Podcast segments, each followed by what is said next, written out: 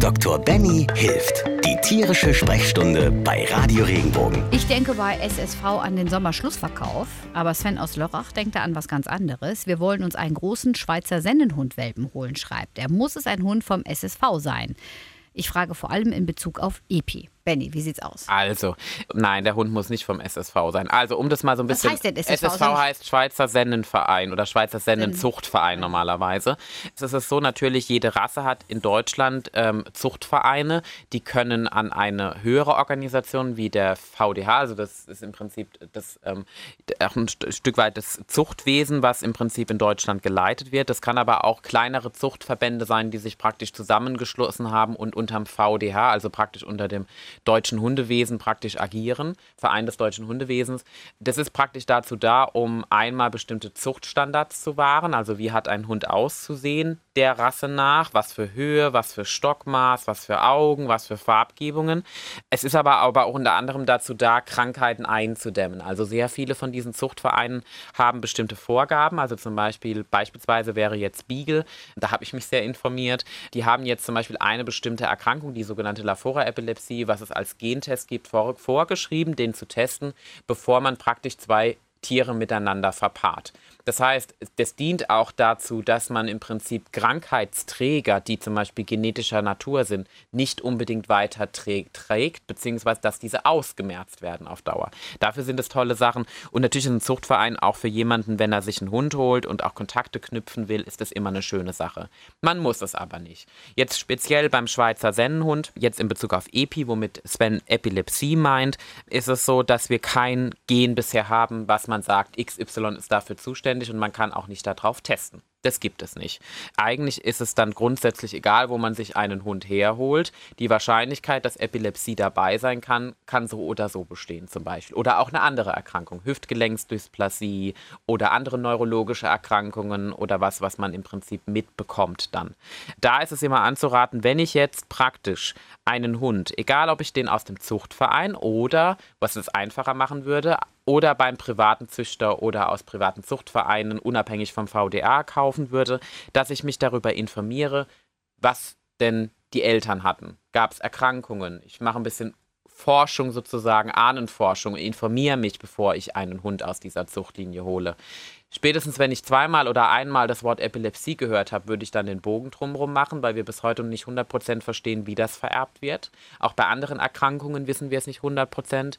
100% alles ausschließen wird man nicht können und man wird auch da an seine Grenzen kommen. Aber man kann schon mit so ein bisschen Ursachenforschung und beim VDA liegt halt meistens dann die komplette Zuchturkunde auch vor, kann man damit Rückschlüsse ziehen, was für Erkrankungen in der Familie liegen oder was auch nicht. Und daran würde ich mich orientieren. Das heißt grundsätzlich, nein, muss es nicht. Es hat viele Vorteile, es hat aber auch anteilig Nachteile im Sinne von, man bezahlt in der Regel höhere Preise, weil einfach da ein bestimmter Zuchtstandard herrscht. Man will dann in der Regel auch eine Zuchturkunde oder einen Zuchtnachweis haben, einen Stammbaum dazu.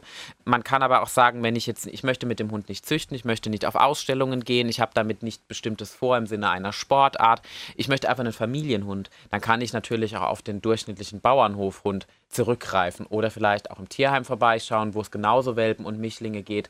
Man muss nicht unbedingt einen reinrassigen Hund nehmen heutzutage, aber auch da ist natürlich jedem nach seinem Fasson. Ab wie viele Wochen kann man sich so einen Welpen holen in diesem speziellen Fall? Also in der Regel ist es ja so, dass man also zunehmend dazu anrät, die Hunde nicht vor den zwölf Wochen zu nehmen. Ähm, es gibt viele Züchter, die geben die schon mit sechs und acht Wochen ab, was in der Regel zu früh ist. Also zehn sollte, ist für mich so das beste Maß der Gefühle, bin ich ganz ehrlich. Das ist auch das, was ich anrate. Weil meistens so, wenn die Hunde zu früh abgegeben werden, A, sind die nicht richtig sozialisiert, in der, also in ihrer Hundegesellschaft. Manches haben sie nicht gelernt und viele von den Welpen haben dann halt auch ganz oft so bestimmte Erkrankungen, die sie mitbringen, weil sie einfach nicht bis zum Ende richtig versorgt worden sind. Also auch gerade was das Säugen betrifft, wenn man den Welpen zum Beispiel, wie wir das hatten, mit vier Wochen bekommt, wenn es ein medizinischer Umstand ist, ist es so. Aber die bringen einfach Sachen mit. Das können Allergien sein, ähnlich wie bei Menschen auch. Das können ähm, chronische Probleme mit den Gelenken sein, weil sie zu langsam oder zu schnell gewachsen sind. Das sind so Dinge, die muss man mit beachten. Aber in der Regel, deswegen sind so zehn ist für mich eine schöne Zahl. Da sind die alt genug. Und man sollte sich auch immer, also wenn man sich einen Hund kauft, egal wo man sich den holt, immer hinfahren. Niemals aus dem Kofferraum, wie man so schön sagt, den Hund kaufen. Also man sollte sich immer die Elternteile auch zeigen lassen damit man weiß, wo sie her sie kommen, damit man nachvollziehen kann. Diese Tiere sind nicht aus dem dritten Land eingeschippert. Das ist nämlich leider oft noch so. Das kann auch bei sehr Rasse bedingten, also gerade sowas wie Labrador und Golden Retriever und Schäferhund und so weiter, die werden sehr oft aus dem Ausland eingeschippert, bringen ganz viele Erkrankungen mit, dann hat man den zwei, drei Wochen und dann verstirbt er, weil er die Erkrankung dann zutage kommt. Da rede ich von Parvovirose und Leptospirose und, und, und. Parvovirose ist so das Klassische, das ist dann so blutigender Durchfall. Das haben die kleinen Welpen ganz, ganz oft. Mhm. Und da ist es natürlich so, wenn ich, Zücht, wenn ich jemand habe, der züchtet, wo ich weiß, wie die Tiere gehalten und groß werden, da kann ich auch einfach sicher sein, dass ich was kaufe oder was bekomme mit Hand und Fuß. Aber auch da, Garantie gibt es natürlich nirgends. Nee, die gibt es nie. Wenn dir der Podcast gefallen hat, bewerte ihn bitte auf iTunes und schreib vielleicht einen Kommentar. Das hilft uns sichtbarer zu sein und den Podcast bekannter zu machen. Dankeschön.